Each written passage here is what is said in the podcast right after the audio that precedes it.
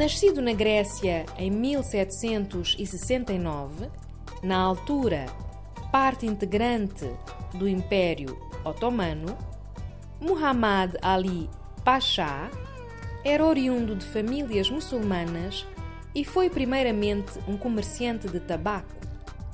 Ficou conhecido por se ter imposto durante a breve ocupação francesa do Egito. Como líder político, introduziu muitas mudanças, sendo considerado o promotor do surgimento de um Estado egípcio moderno. Muhammad Ali Pasha faleceu em 1849 e deixou uma descendência que governou o Egito até meados do século XX.